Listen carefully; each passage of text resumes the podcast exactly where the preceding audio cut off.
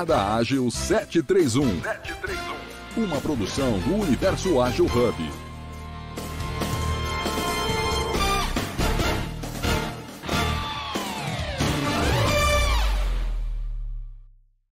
É, consumindo bastante material sobre o jornada sobre a inteligência artificial.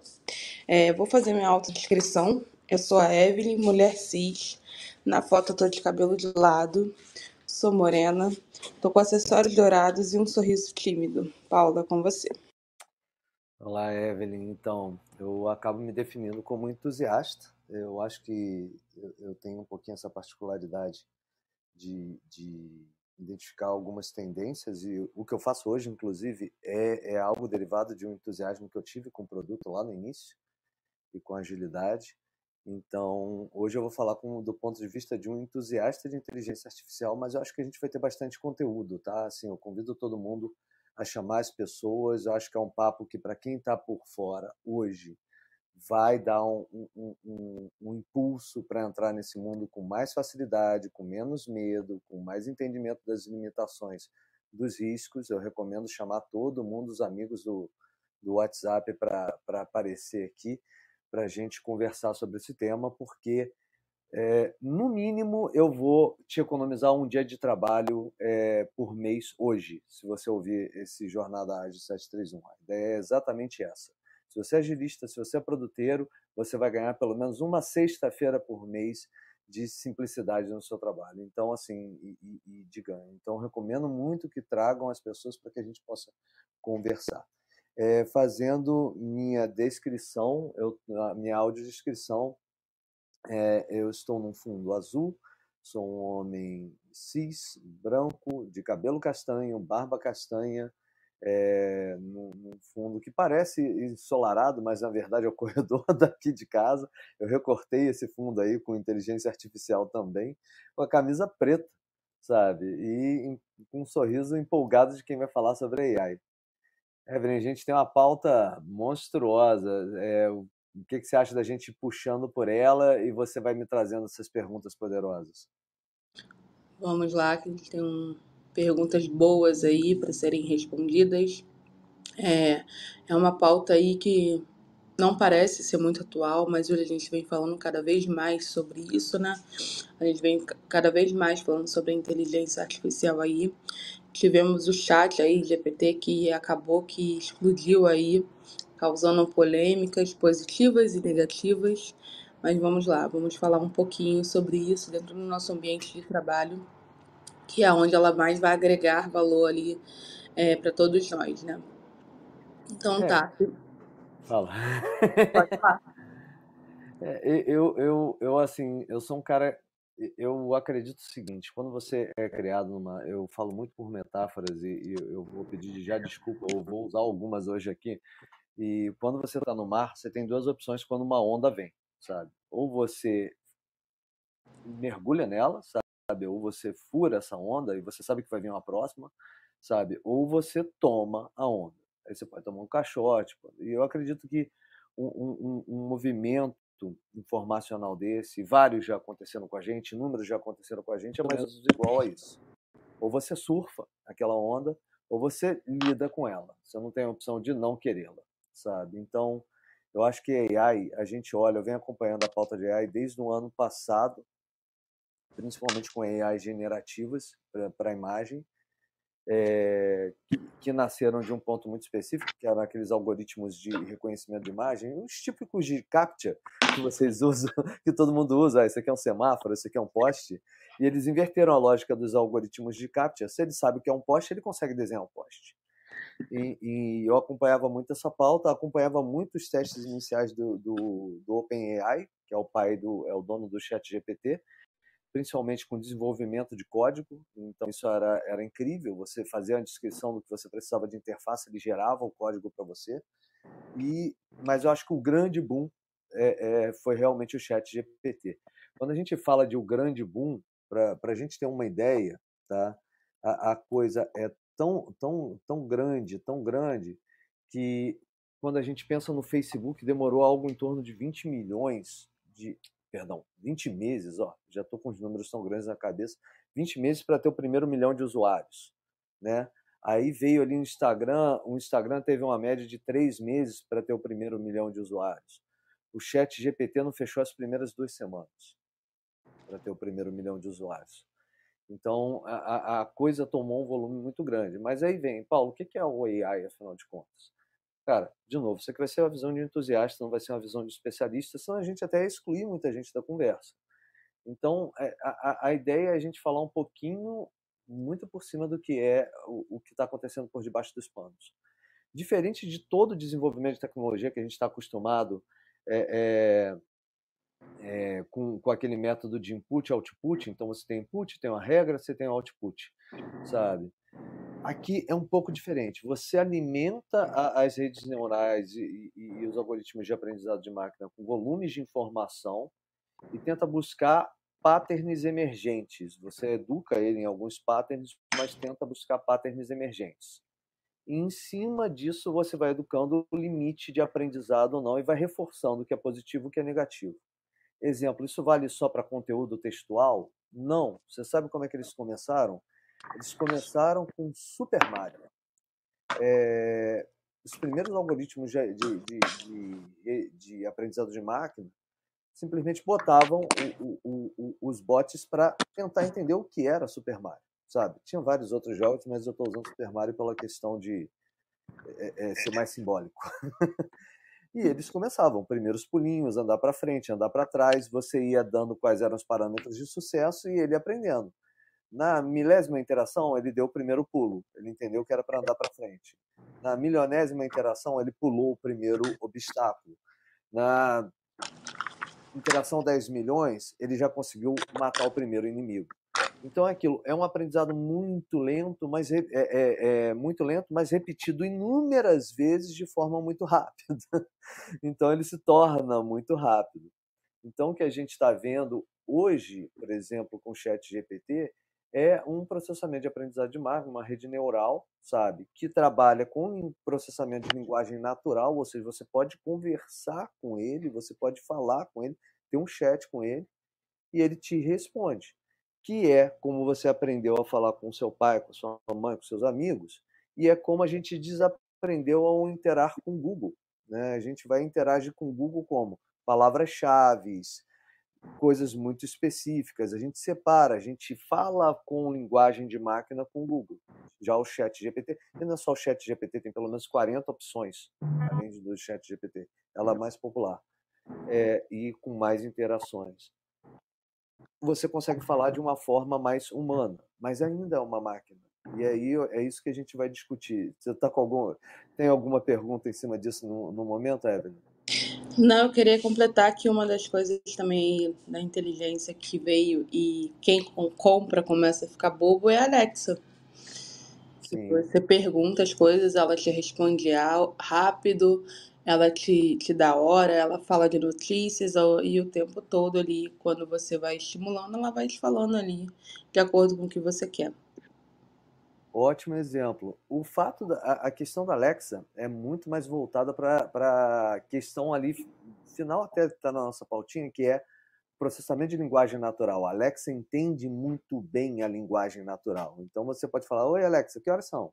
Sabe? E ela sabe. Você pode falar assim: Alexa, quando a Alexa estava tava fazendo captura de, de música favorita em rádio, você virava e falava: Alexa, gostei dessa. Você não tinha que falar gostei dessa música ou adicione essa música aos meus favoritos, entendeu? Então ela corta e é tipo uma conversa como a gente, né, Evelyn? Isso aí. E aí, dito, dito isso, uhum. eu vou para a primeira pergunta, né? Que é como a inteligência artificial está sendo usada atualmente na gestão ágil de projetos e produtos. Ih, eu vou dar uma pulada boa, boa, boa. Eu vou fazer o seguinte: a gente pode pegar essa lá para o finalzinho, senão eu vou pular uma parte boa que eu quero passar para a gente responder essa direita.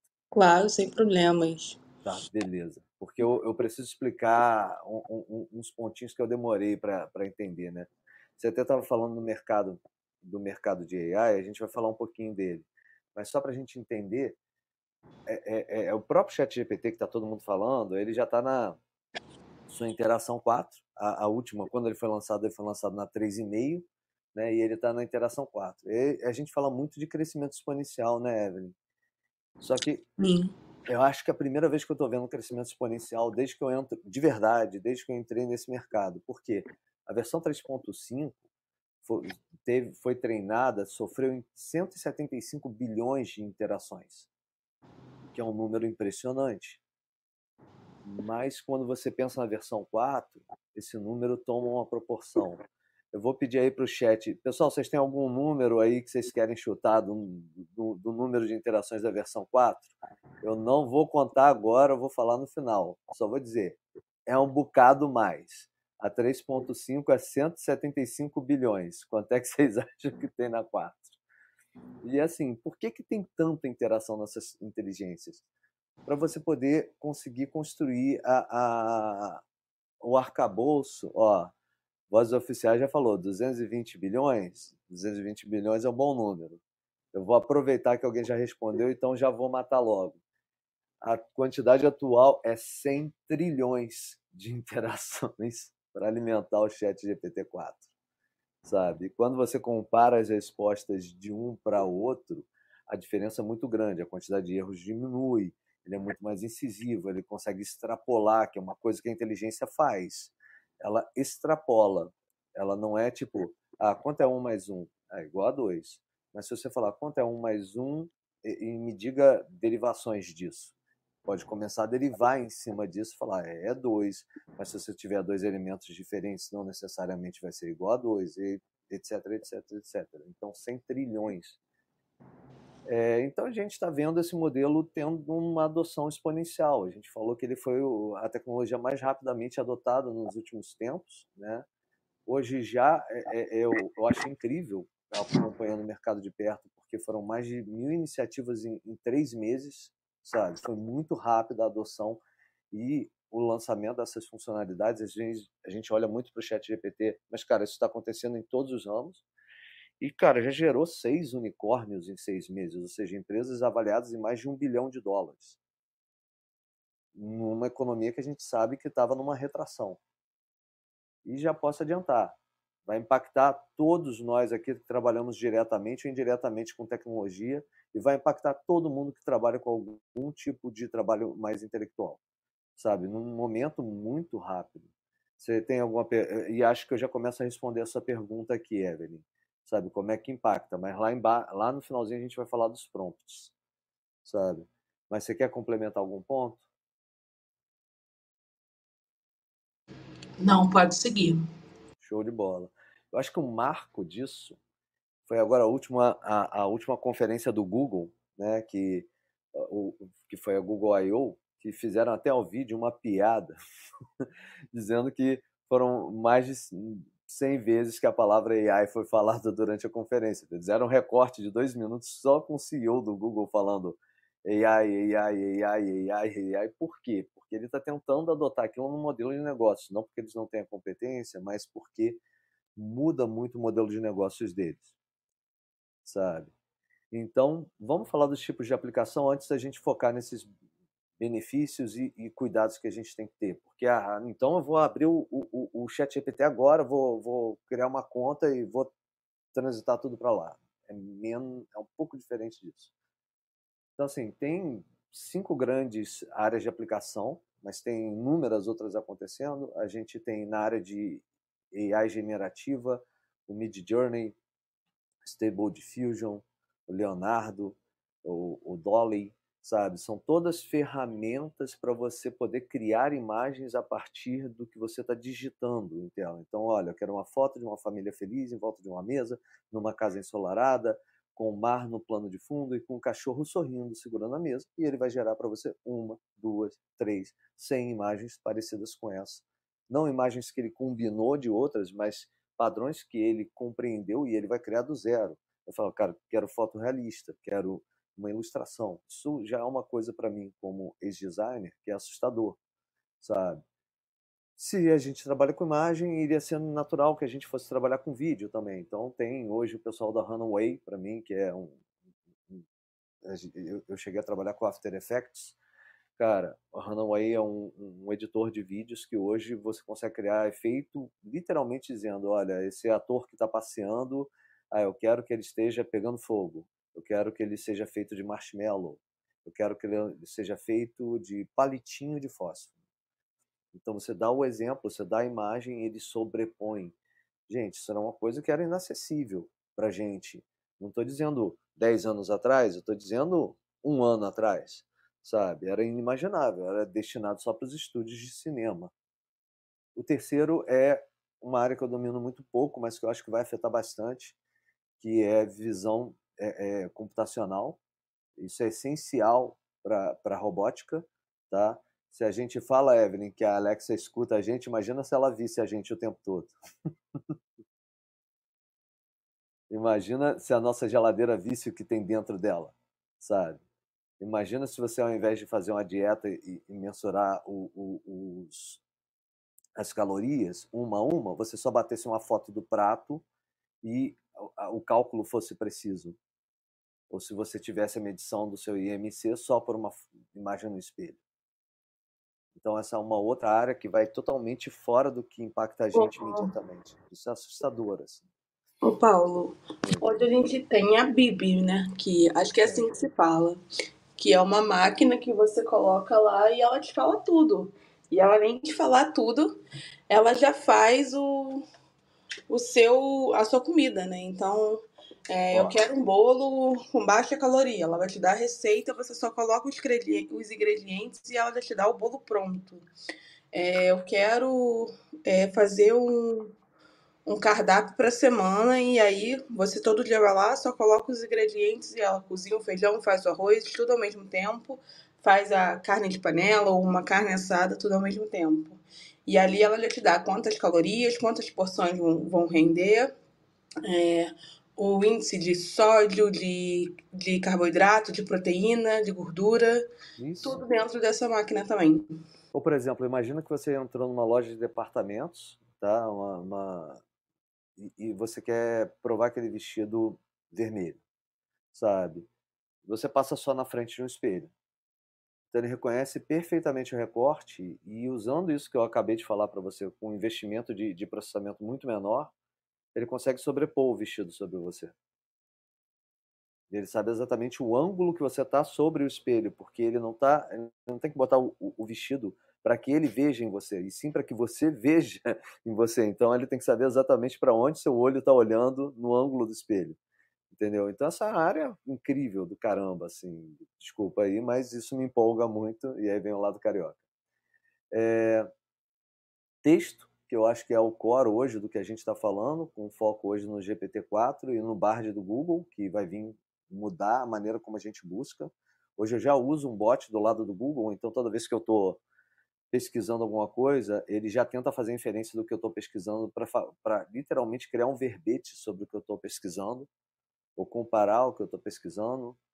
Então, isso é muito legal. São duas, dois resultados muito distintos, mas Daqui a pouquinho a gente vai ter o Bard aí para todo mundo que busca no Google, sabe? E código, assim, código é, é uma coisa que é incrível, assim, o AutoGPT é uma derivação para código que tem trabalhado muito bem. Eu gosto muito do Copilot para o pessoal aí que usa GitHub, é incrível. Uso Bing sim, vozes, uso, gostei bastante. É, como eu uso muito Chrome, eu acabei abandonando, porque eu teria que usar mais o Edge mas gostei bastante da, das interações com o Bing, assim, tá bem rico. A Microsoft está muito à frente da própria Google nesse mercado de AI, por ter colado muito cedo com o pessoal do, do OpenAI. E mas não tem só isso, né? Hoje a gente está com isso rodando pesado em automação, som e voz, música. Eu tenho visto pessoas fazerem música com, com inteligência artificial não só clonarem vozes de, de, de grandes cantores, como decompõem a, a música inteira em partes no som de cada instrumento e substitui instrumentos, sabe? Games, a gente está usando, já, já foi feito um estudo para usar a inteligência artificial para substituir troca de ideia que você tem com NPCs quando você está jogando, né? Você tem lá aquele personagem parado numa vila. Hoje, se você perguntar para ele, oi, e aí, como é que é a vila? A vila é maravilhosa. Aí você vira para ele, pergunta de novo, E aí ele, a Vila Maravilhosa, ele fica repetindo isso um milhão de vezes. A ideia é que ele possa dizer, cara, Vila Maravilhosa, a dona Marluce ali é, é, é uma cozinheira maravilhosa, mas cuidado que tem alguns bandidos aqui. Ah, não, os bandidos já foram embora. Ou seja, uma interação viva. A gente acabou de ter, a gente está tendo um experimento, acho que é Hollywood, que botaram 250 NPCs para conviver e, juro, virou uma microcidade, usando esse nível de interação, virou uma microcidade, já deu briga. a coisa está acelerando muito rápido. Beleza, agora vamos falar de impactos para a gente. É, você, eu vou inverter um pouco a nossa pauta, eu vou já responder a, a, a, a sua colocação, tá, Evelyn? Como é que a gente pode trazer hoje inteligência artificial para o nosso trabalho? sabe? Falar um pouquinho sobre é, é, agilistas, mas eu admito que eu vou puxar muito, muito para produto, porque é algo que me toca e eu uso diariamente, entendeu? Então, por exemplo, um, um exemplo prático para o agilista não usando o chat GPT, senão eu vou acabar falando só dele. Tem uma ferramenta chamada é, Tactile.io, que eu, eu gosto bastante, que ela faz transcrição de reunião em tempo real. Eu estou colando ela aqui no chat. É, e, e, por que, que isso é bom? Imagina que você está fazendo uma retrospectiva. Toda vez que você está fazendo um processo de retrospectiva, você tem que estar tá tendo uma escutativa para poder interar com as pessoas, mas você não consegue tirar. O que você tira de, de, de, de ata é o resultado da retrospectiva. E se você tivesse literalmente ouvindo e compilando a sugestão de todo mundo e os pontos é, é, chaves da reunião em tempo real, sabe? Assim como quem fala mais, quem fala menos, quem foi, quem teve um tom de voz mais alto, então, por exemplo, eu acho o uso Tech.io para retrospectiva incrível, porque você consegue sair um pouco do, da, da, gestão da, da cerimônia e ir um pouco para atenção aos indivíduos. Então você. Só um segundo, gente. E o bom que até através dessa Nessa técnica, você pode ali ver as pessoas que estão ali mais caladinhas, que não falaram tanto, que quando a gente está ali fazendo a retrô, nosso, a nossa meta ali é conversar, interagir. É uma das cerimônias mais descontraídas que tem, então a gente acaba não cobrando tanto, mas a gente começa a entender quem, quem, quem interage mais e até quem interage menos mesmo, para através disso a gente começar a trabalhar essas pessoas também, né? Exatamente. Se você tirar esse, se você, e eu, eu fiz isso há pouco tempo numa entrevista com o usuário, tá? E se você tirar, você pode literalmente dali do, eh, do Tech.io, que ele também tem as suas limitações de levar para o GPT com o script certo, você pode fazer pedir uma análise emocional das pessoas envolvidas, sabe? É, pô, me, por favor, me diga o, o, o, eu quero que você haja como como um Scrum Master e, e, e gostaria que você analisasse emocionalmente o, o, engajamento de cada um dos membros dessa, dessa retrospectiva na retrospectiva em si, trazendo os pontos de descontentamento em destaque. Poxa, uma, duas horas de retrospectiva, uma hora de retrospectiva, imagina a massa de texto que ia gerar. Você levar isso e processar isso de uma vez é incrível. Já vou dizer que você não vai colar isso tudo direto no, no chat GPT, porque ele não vai aceitar pelo limite de caracteres, mas tem uns macetinhos para você fazer split disso e jogar tudo isso lá dentro. Mas eu vou dar alguns tips aqui, algum, alguns pontos de como a gente pode criar prompts para que usos que, que, por exemplo, um agilista poderia fazer.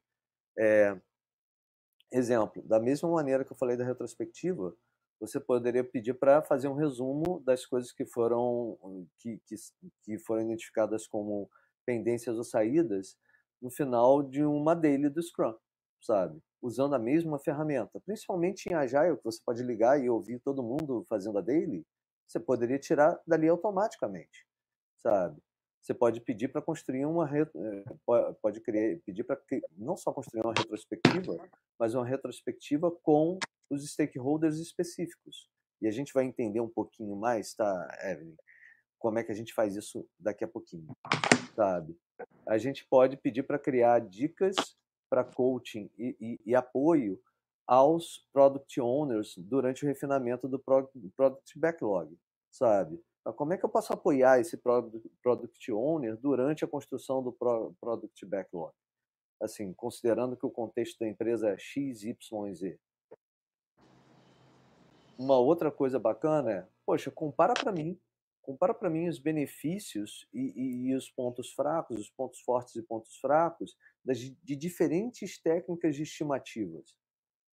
Então, você é, é, está entendendo que algumas coisas aqui a gente poderia estar tá trazendo tanto de uma busca, mas o que a gente está trazendo aqui é a possibilidade de construir coletivamente, sabe, com aquela inteligência. Então, isso é muito bacana. Então, vou, vou dar, dar, dar um passo para trás, aqui, já que eu dei esse passo para trás para dizer como é que a coisa funciona hoje. Eu vou falar, por exemplo, usos de produto. Tá? Como é que produto tá? Eu vou dar alguns exemplos de prompt também, produto que tem vários como esse que eu acabei de listar, mas tem outras ferramentas também. O Clarity da Microsoft, eu não sei se alguém usa o Clarity da Microsoft, é uma ferramenta de, de gravação de tela e mapa de calor da Microsoft, é concorrente do Hotjar. Então você instala o Clarity para você ver a Evelyn navegando pelo site, clicando no, no, no menu, acessando tal área, é, não preenchendo formulário e saindo do site. Então, para você consumir é, é, gravação de tela, você tem que acompanhar a gravação de tela em si, uma a uma. Agora imagina, Evelyn, se a inteligência consegue interpretar e ela consegue resumir para mim o que está acontecendo na gravação de tela. Não precisa mais imaginar. A Clarity já está fazendo isso. Já me dá o que acontece num coletivo de gravações de tela numa condição específica. Olha que maluquice isso, sabe? Agora eu não preciso mais ver 2, 3, 4, 5, 10, 20 minutos de gravação de tela. Eu preciso, de fato, sempre é bom, bom ver, mas eu consigo ter o resumo, o índice daquela gravação de tela inteira ali, sabe? Numa única olhada. Um outro exemplo, você consegue. Oi? Eu sei que você é um entusiasta, talvez você não vai conseguir me responder isso, tá? Claro. Mas a gente, quando a gente é um, um agilista e a gente está ali trabalhando com o time para ele performar melhor, a gente pensa em otimizar tempo tempo, o, o tempo inteiro, né? Uhum. E aí, com isso, uma das coisas que a gente tem ali, talvez uma dor, e que a gente está evoluindo isso, é a parte de da plane ali, ou do refinamento, né? E nesse meio que você está falando, tem como ele digitar uma palavra-chave de tipo, eu quero saber sobre um DDA que foi falado no refinamento, ele fazer um resumo do que foi falado nesse refinamento, nesse vídeo? Olha, usando o Tactic I.O. É, bem possível. Eu fiz isso com o ChatGPT na semana passada. Boa. Pedindo destaque, destaque para um conteúdo específico. Uhum. A gente vai ver que nem tudo é 100% perfeito, sabe? ele vai tentar fazer extrapolações. E aí, nas extrapolações, erros ocorrem. Mas imagina ter que pescar algo no meio de uma listagem gigantesca e recontextualizar, sabe? Isso que a inteligência está fazendo, a rede neural em si, a gente tem também. A gente faz as nossas abstrações, a gente faz as nossas alucinações, entendeu? A gente também consegue olhar e falar, tá, isso aqui é quase ideal eu vou ter que fazer um ajuste, mas é quase ideal. É, como já foi dito outras vezes, pensa na inteligência artificial como uma pessoa que é mediana em tudo, mas que tem um conhecimento extremamente amplo, entendeu? É esse o ponto. É um assistente que ele é muito mediano, mas que ele é, tem um conhecimento muito amplo. E a partir daí, a gente, né, as pessoas que geralmente estão aqui, são pessoas de carreira em T a gente tem um conhecimento amplo, mas a gente se especializa em algo. Eu brinco que o mercado de AI está começando a se especializar em algo agora, sabe? Então, ah, até vale uma informação, eu falei que eu sou entusiasta, mas eu também sou é, sócio de uma startup que a gente está desenvolvendo a nossa própria AI financeira. Então, tá vendo? É exatamente esse exemplo, ó, muito amplo, mas para o recorte financeiro a gente está especializando, entendeu? E aí, quando você especializa, diminui a taxa de extrapolações equivocadas, assim, diminui bastante. Então, hoje tem, tem algumas extrapolações equivocadas, a tendência é que melhore nos próximos meses. E, e, e, você falou disso, achei que você ia falar de um outro cara que eu ia contar para você agora, que é o, o, que é o OpenSpec. O OpenSpec é uma ferramenta de AI prompts praticamente preparados para produto. Então, tipo, ele me ajuda a construir um definition of done, me ajuda a escrever uma história, me ajuda a escrever um protocolo de teste, me ajuda a escrever uma entrevista com o usuário. Ajuda... É só descrever o que eu estou querendo e ele começa a tentar desenhar, sabe, toda aquela história para mim, todos aqueles critérios de aceite a partir da minha descrição. Mas é aquilo, Evelyn. É um ponto de partida, entende? As pessoas estão olhando para a AI como um ponto de chegada. Em vários casos, até está amadurecendo para isso. Acho que a AI generativa está quase chegando nisso, é que faz imagens. Mas a textual é um ponto de partida. Você concorda? Concordo, porque, por exemplo, eu vou pedir ali para escrever os critérios de aceite, mas eu tenho que entender do negócio que eu estou fazendo. Sim. Eu tenho que ter o conhecimento para ver se está de acordo, se faltou alguma coisa, se colocou alguma coisa além. Então, ela é, ela é um, uma. Acabou de receber até uma notificação aqui de 10 dicas para evitar a procrastinação no GPT. e ela é um meio, sabe? Ela é um meio para otimizar o nosso trabalho. Ela não é nem para tirar o nosso trabalho e nem para fazer o nosso trabalho. Ela é um meio para otimizar o nosso trabalho.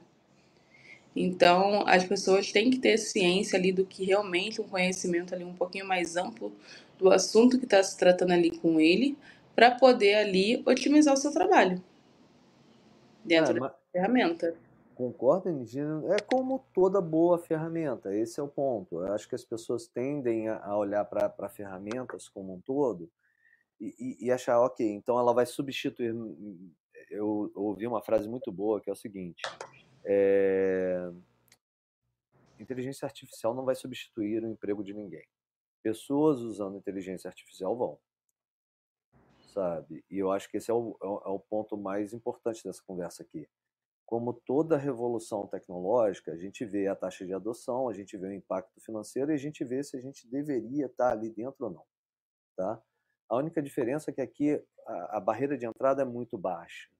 Né? Antigamente, quando você tinha uma transformação digital na empresa, você tinha que fazer uma formação nos produtos da Microsoft, por exemplo. Meu pai passou por isso, sabe? Depois veio a questão da digitalização, tinha que fazer treinamentos, sabe? tinha que já foi pedido muito currículo saber usar o Google, sabe? Hoje em dia nem se pergunta isso, é obrigatório. Então, assim, alguém aqui deixou de adotar o Google porque as bibliotecas estavam repletas de livros com mais fundamento? Não.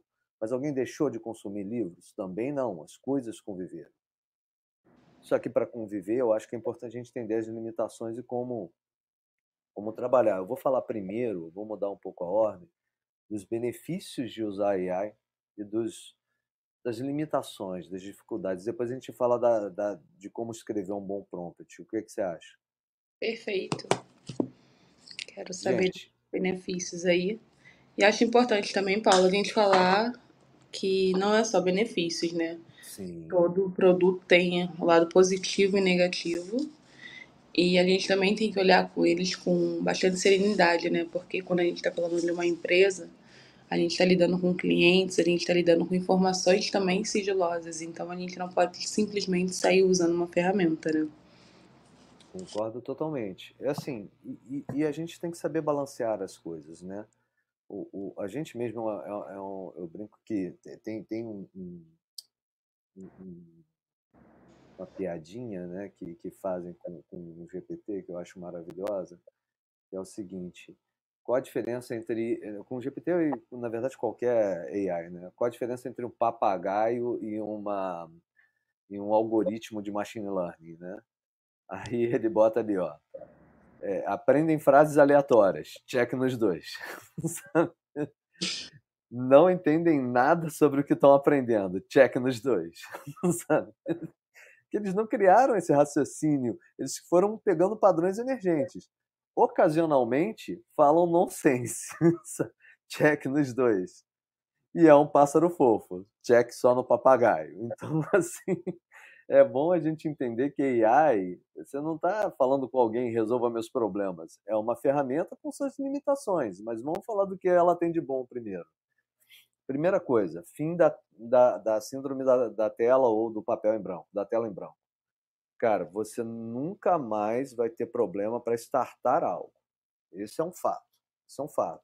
Ah, eu tenho que começar esse artigo. Eu tenho que escrever essa especificação eu tenho que avaliar essa, essa reunião. Ah, eu tenho. Não, você não precisa se preocupar mais com isso. Você pode. Eu tenho que criar um título para o pro, pro post que a gente vai fazer no LinkedIn. Você começa a partir dali.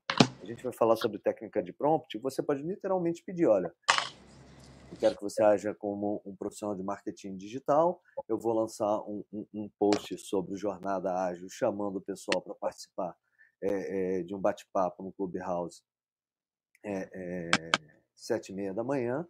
E quero que você crie cinco títulos criativos para mim, sabe, vendedores com até seis palavras cada. Ele vai criar seis títulos para você.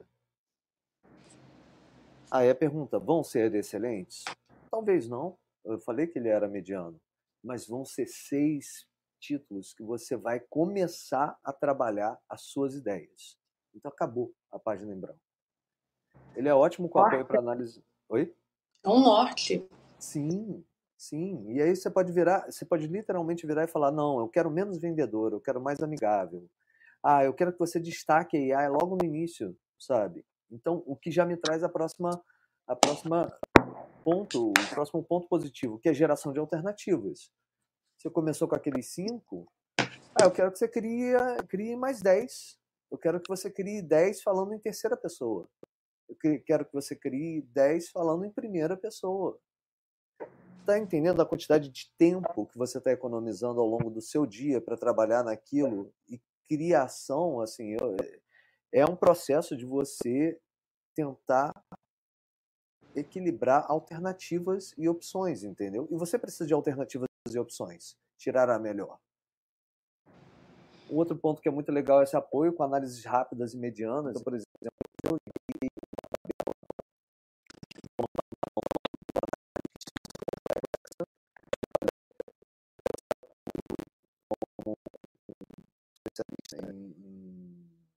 análise de dados.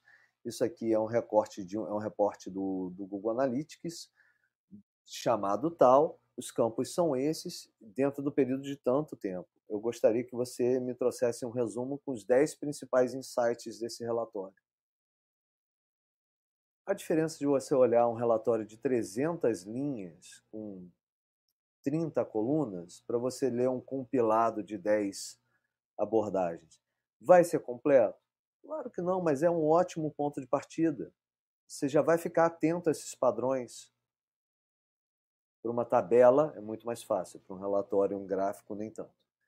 É, incorporação de personas. Isso o Chat GPT faz muito bem, porque ele aprendeu a pegar os padrões das pessoas que, e dos papéis à medida que ele foi fazendo as interações.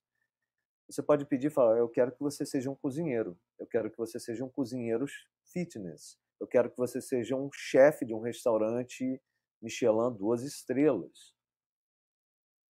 E com esses ingredientes que tem na minha geladeira, eu quero que você crie a coisa mais gostosa possível. Eu quero que você crie a coisa mais saudável possível. Eu quero que você faça o prato que mais rende. Você está entendendo a liberdade que você tem de trabalhar variáveis nessa brincadeira? Ô, Paulo, eu acho também que, que é sempre ir sendo curioso, né? E é, fazendo diversas formas de perguntas ali para saber é, como ela trabalha e como ela vai te atendendo, né? Esse é o ponto fraco. Um ponto fraco é o chat GPT não vai funcionar para você se você não tem curiosidade e criatividade. não vai. E esse é o grande problema para mim que no, nos pontos fracos já entrando um pouco neles aqui. É tipo, se você não conseguir incorporar essa troca, ele não vai conseguir te entregar nada. É, porque eu fiz uma pergunta, não era uma resposta que eu desejava ali no conceito que eu estou procurando. Vamos mudar um pouquinho o sentido da pergunta para ver se, se ela se, não se vai entender, né? Mas se ela vai me responder conforme o que eu estou esperando, o que eu estou procurando ali dentro da, das é, capacidades que eu tenho, de tudo aquilo.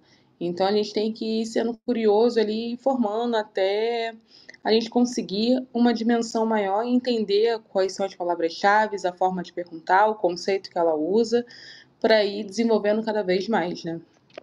Perfeito, Evelyn. E, e, é muito, a gente vai até falar, tem até um de perguntar, tá? Perfeita de perguntar. Se vocês verem o padrão que eu tô toda vez perguntando, ele segue um padrãozinho que a gente vai falar mais tarde. E é o, o padrão para mim que é o mais sintético e, e, o mais funcional no final do dia. Então, assim, o, o ponto negativo dele é, é, esse. Assim, não é sobre você virar e falar, olha, eu tô com cinco ingredientes aqui, eu quero uma comida. Quero uma comida, ele vai trazer a primeira comida que ele encontrar para você. Sabe? Você tem que contextualizar, sempre. Ele demanda contextualização. Ele nunca. A, gente acostumou no Google botar, né? Viagem, é, é, viagem para Bahia é, no verão. Pronto, viagem Bahia verão. E aí ele trazia uma série de artigos e a gente ia lendo os artigos. Aqui é um pouco diferente. Você precisa contextualizar. Olha, eu quero que você haja como um, um, um, um viajante experiente. Eu preciso viajar para a Bahia no verão e preciso que você me dê boas dicas de viagem, incluindo hotéis e pousadas baratas. Isso aí, observação. Corta a última parte, porque o ChatGPT tem informação até 2021. Então ele nunca vai ter, inclusive o 4. Ele não, eh, por uma questão de segurança da informação também, tá? Então ele não vai ter informação hoje mais quente. Ele vai ter nas próximas duas semanas o que eles chamam de plugin, que vai permitir conversar, por exemplo, com a Booking e aí te dizer quais são os hotéis hoje que estão disponíveis. Mas o chat, essa é uma outra limitação do chat GPT. Ele só tem dados até 2021. Então, se você perguntar coisas atuais para ele, ele não vai te responder. Ele não é. sabe te responder. Eu lembro que quando assim que bombou o chat, um dos desenvolvedores da empresa que eu trabalho ficou muito impressionado com ele. E aí ele pediu o chat um roteiro é, para uma viagem na Europa, é, pegando X países é, com 12 dias. E aí ele deu o roteiro, quando ia gastar tudo mais, mas ele deu é, um nome de um passeio que não podia entrar, porque estava fechado numa igreja, não vou me lembrar o nome agora. E aí ele foi e virou pro, pro chat e falou: Ah, mas esse local ele está em obra. Aí ela foi e falou: Me desculpa, eu só tenho informações até 2011. Isso. É, é, é, e é uma limitação, é, até por segurança, que vai ser quebrada. Outras alternativas ao, ao chat GPT resolvem isso, tá? É, o Jasper, o Jasper não, mas tem outras alternativas que resolvem, resolvem bem. É, e eu acho que não é tão limitador assim. Você tem que perguntar se você está querendo alguma coisa que é um conhecimento específico ou se você quer uma construção de base de conhecimento. Conhecimento muito específico, eu continuo usando o Google. Ponto. Não faz o menor sentido ir para lá. Agora, se eu preciso trabalhar um conhecimento mais a fundo, se eu preciso buscar gerar alternativas, um trabalho criativo, o Google hoje não me atende. O GPT me atende mais. Tá? Então, por exemplo, é, é, é, ao mesmo tempo eu tenho um amigo que está fazendo mestrado e ele está usando o chat GPT para fazer sparring com ele no mestrado.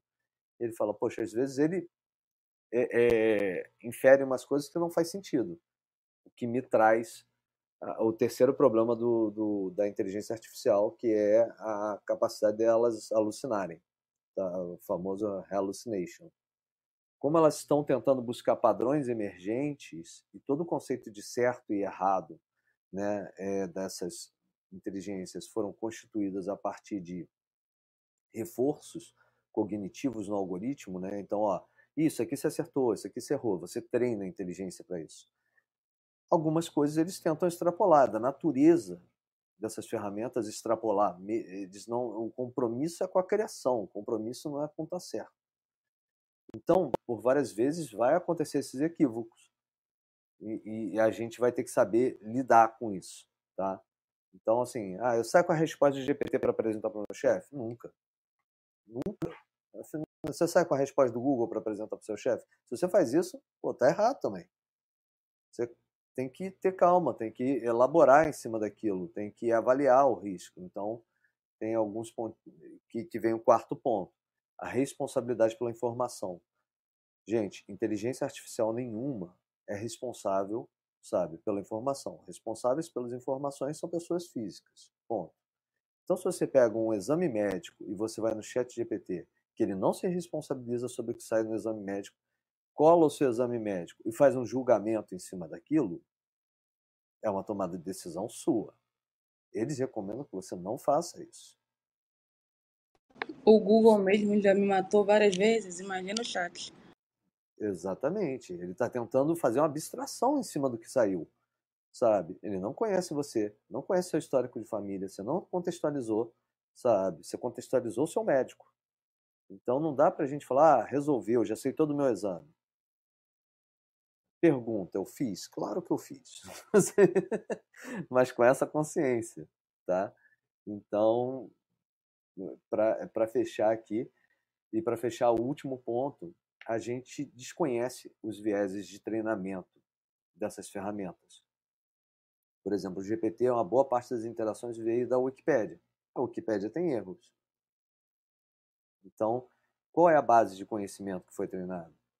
Como a gente não tem acesso à base, no Google você vai direto à base do artigo, você vai no artigo, ponto. Às vezes você não sabe de onde o cara tirou tudo aquilo, você está confiando no cara, também tem esse problema, sabe? Mas o chat ele te dá uma resposta e o problema de te dar uma resposta é exatamente isso. Você tem que ter ciência que você não sabe de onde ele está tirando a totalidade daquela informação. Então, respondendo sua pergunta lá atrás, Evelyn, uma que a gente até fez nos bastidores, Dá para alguém com chat GPT substituir um profissional? Não, não dá, porque não tem contexto para fazer análise. Entendeu? Senão vai fazer perguntas e vai dar respostas vazias e superficiais. Já falei. Agora, como é que a gente evita isso? Pô, já falou dos benefícios e dificuldade de adoção. Alguém está com alguma pergunta aí?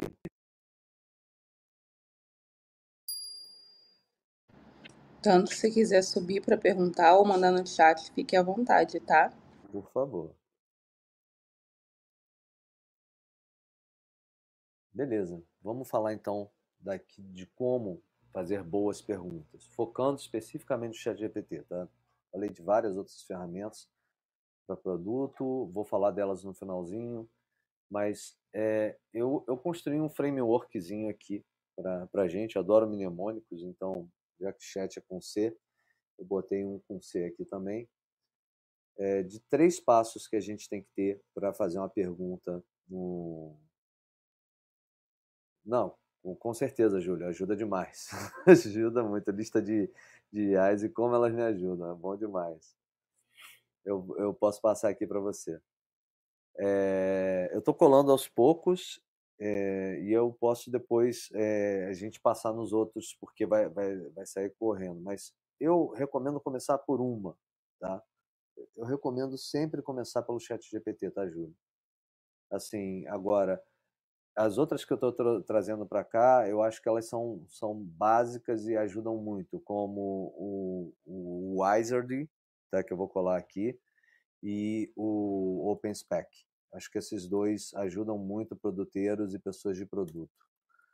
O, o Wizard é uma plataforma que literalmente constrói interfaces quando você usa text to image, né? Você descreve, eu quero uma página é, vendedora para o setor automotivo, com fundo azul e com, com letras em branco, sabe, em três colunas. Ele faz a interface para você na hora, na hora, naquele segundo, é assustador, tá? E tem algum e do outro lado, o OpenSpec tem sido hoje uma ótima ferramenta de. Eu acho que a melhor maneira de ensinar um produteiro a, a viver é literalmente pelo OpenSpec, porque você ensina ele a ter contexto das coisas que ele tem que priorizar e prototipar, entendeu? Então eu gosto muito dessas duas. Eu tenho um, uma listinha aqui e eu posso mandar mandar depois aí para vocês, só para manter aqui o, o flow. Aí, para quem é nosso ouvinte, eu vou pedir até para fazer um post sobre essa esse apresentação de hoje com essa lista de, de tecnologia e para que, que cada uma aí responde um pouco, né? Aí fica para o público todo aí, tá bom? É, se a gente começasse a fazer essa listagem, já está em 8,24, a gente não quer chegar nunca. São mais de mil, cara, hoje em dia. Assustador. É, mas aí, como é que eu chamo essa maneira de escrever o, o, o prompt? Eu divido em três etapas: contexto, colaboração e curadoria. É isso. Quando você vai construir o teu prompt, você tem que ter essas três em mente. Contexto para quê? Para você conseguir dar, contextualizar e personalizar o teu chat GPT. Contexto é essencial. Não dá para você não fazer isso para você poder customizar o prompt. E a gente já fala um pouco da anatomia do prompt. Segundo passo é, na resposta dele, colaboração. Cara, você não está aprovando a resposta dele, você não está achando que ele está te dando a resposta vai virar as costas, você vai colaborar com aquela resposta, você vai fazer uma avaliação daquela resposta. Você vai pedir para ele estender certos conceitos. Você vai pedir para que ele tente abordar por um outro ângulo. Você vai recopiar a resposta dele e vai falar: na resposta que você me deu acima, eu gostaria que você retrabalhasse os seguintes pontos. E curadoria. Você tem que fazer uma revisão daquela resposta final e uma tomada de risco. É uma tomada de risco. Você está assumindo aquilo ali como uma informação definitiva. Então, a gente tem que olhar para esse tipo de coisa com muito cuidado, entender que a gente não está indo. Eh, sabe, eu vou dar um exemplo aqui, e, e os estagiários me perdoem, é, mas eu já fui estagiário também. Você sabe como pedir ao seu estagiário, sabe que ele está aprendendo, sabe que ele tem uma visão ampla, sabe que ele tem boa vontade, mas você não joga o peso do mundo sobre as costas dele. Você tem que saber dar contexto para a atividade. Você tem que colaborar e construir coletivamente com ele e você tem que dar curadoria. Agora, sabe qual é a coisa mais gostosa? A coisa mais gostosa é que aquele estagiário e você estão aprendendo. Então o chat GPT aprende junto com você. Então eu brinco que um chat, é por isso que ele não é um question GPT, ele é um chat. O poder dele está quando você está conversando com ele educando as trocas com ele. Se você, é, é, eu acho legal que eu falei ele e, e, a Evelyn falou ela. Então você vê como é que a gente materializa indivíduos ali, né? É, é... Você tem que contextualizar constantemente. Se você faz uma atividade repetida de criar um post de marketing, não abre um novo chat, vai no anterior. Olha, agora vamos criar para o assunto tal. Ele está aprendendo com você. Cada chat daqueles, eu acho que o GPT por si só já é uma ferramenta que tem, eh, tem, tem possibilidades infinitas. Então, como é que eu faço esse a anatomia do meu do meu prompt? Geralmente passa por três coisas, tá? Eu conheço até anatomias maiores aqui que eu respeito pra caramba, mas eu não consigo tocar no dia a dia. Eu sempre personalizo o GPT. Eu sempre personalizo. Eu quero que você seja um chefe. Eu quero que você seja um mecânico. Eu quero que você seja um mecânico especializado em carros da Volkswagen. Preciso dar esse contexto para ele. Eu quero que você seja um professor de antropologia. Tem hoje ferramentas, inclusive de coaching, não vou lembrar agora, que você pode conversar com grandes personalidades históricas. Então, tipo, eu quero ter o Winston Churchill para trocar ideia comigo. É incrível isso. Ou, ou, a minha ferramenta de inglês lá, que eu adoro, que é a Elsa, que eu converso com ela abertamente e ela avalia o meu texto e corrige e responde. Então, mas voltando, contexto. Você tem que, você tem que pedir para ele personalizar alguém, sempre. Senão vai pedir para ele responder num universo muito amplo. Segundo, você precisa dizer o que, que você está dando para ele ou que você ou qual é o contexto que você tem. Então, por exemplo, vou dar um exemplo. Eu quero que você haja como um product manager. Estou desenvolvendo uma aplicação é, focada em, em isso aí é, é, um, é, um, fato real, tá?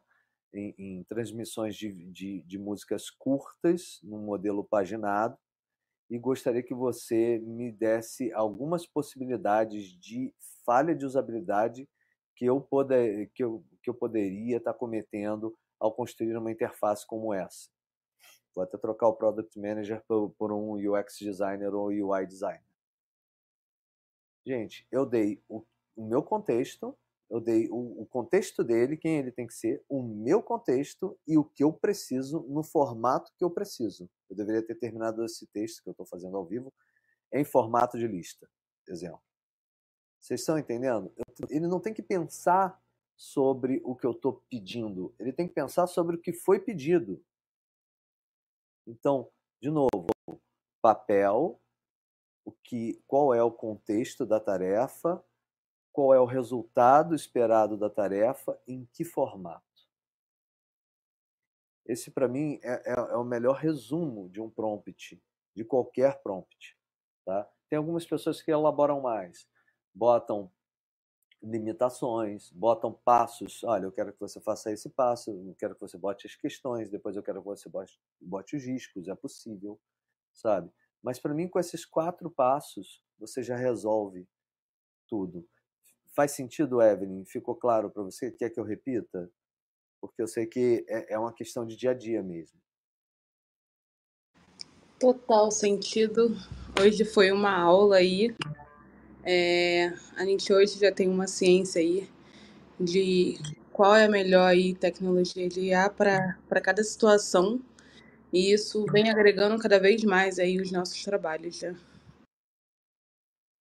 Sim, e eu vou falar, gente, não é, é, é assustador, o, o, realmente o crescimento é exponencial, tem sido um prazer acompanhar isso.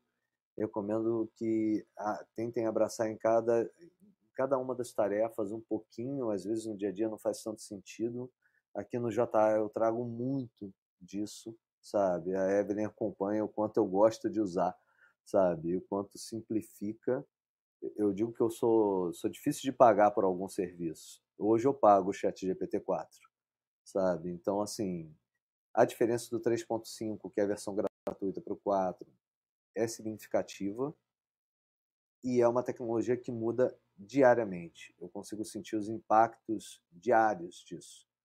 Então, é, é, precisando para trocar uma ideia, é só me chamar. Eu, eu sou entusiasta hoje, entusiasta, e, e digo mais, Evelyn, puxando aqui em mente, entusiasta, mas que, poxa, três das últimas empresas que passou estão com produtos de AI e a startup que toca está com produto de AI. É nesse nível de entusiasmo mesmo.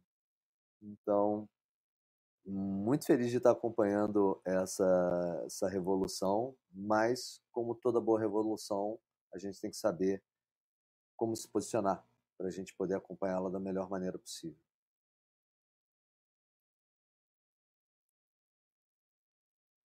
Evelyn, tem alguma pergunta do pessoal? Eles querem, querem trazer mais algum pontinho para a gente fechar? Ou a gente encerra por aqui? E respeita nosso time box. Não, no chat não tem nenhuma pergunta, não. Teve a participação do pessoal aí perguntando qual era o tipo de IA. E a gente vai estudar esse post para a gente colocar lá na nossa página, tanto do LinkedIn quanto do Instagram, para os tipos de IAs aí que eu acho importante para gente. E qualquer dúvida também podem procurar aí, a gente tenta, se a gente não souber a resposta, a gente tenta achar a resposta para vocês, viu? Paulo, muito obrigada foi uma aula, foi um prazer aí de com você. É, foi muito bom aí é, saber de tantas coisas aí que ainda eram desconhecidas para mim, assumo isso, mas que aos poucos aí a gente vem construindo aí juntos aí. Obrigada e uma boa terça para todos. Gente, um prazerzão estar aqui com vocês. A gente vai falar muito mais sobre isso. Qualquer coisa é só chamar. É, eu tenho uma frase que eu gosto, eu sempre gosto de encerrar com uma frase, que é uma frase minha, inclusive, que eu não sei se a gente está vivendo tempos maravilhosamente terríveis ou terrivelmente maravilhosos, mas estamos. Então aproveitem e surfem essa onda. Até mais, pessoal. Até mais. Você tem clareza dos desafios da sua equipe? Eficiência, produtividade, colaboração, alavancar resultados. Conheça o Universo Ágil Hub. Temos experts nas áreas de transformação digital, RH, marketing, jurídico, produção, operação, tecnologia, finanças e estratégia. Somos mais de 50 experts preparados para ajudar você a alavancar seus negócios. Preparado para explorar juntos seus desafios? Tudo em um ambiente seguro. Os melhores experts do mercado para ajudar seu negócio você encontra no Universo Ágil Hub.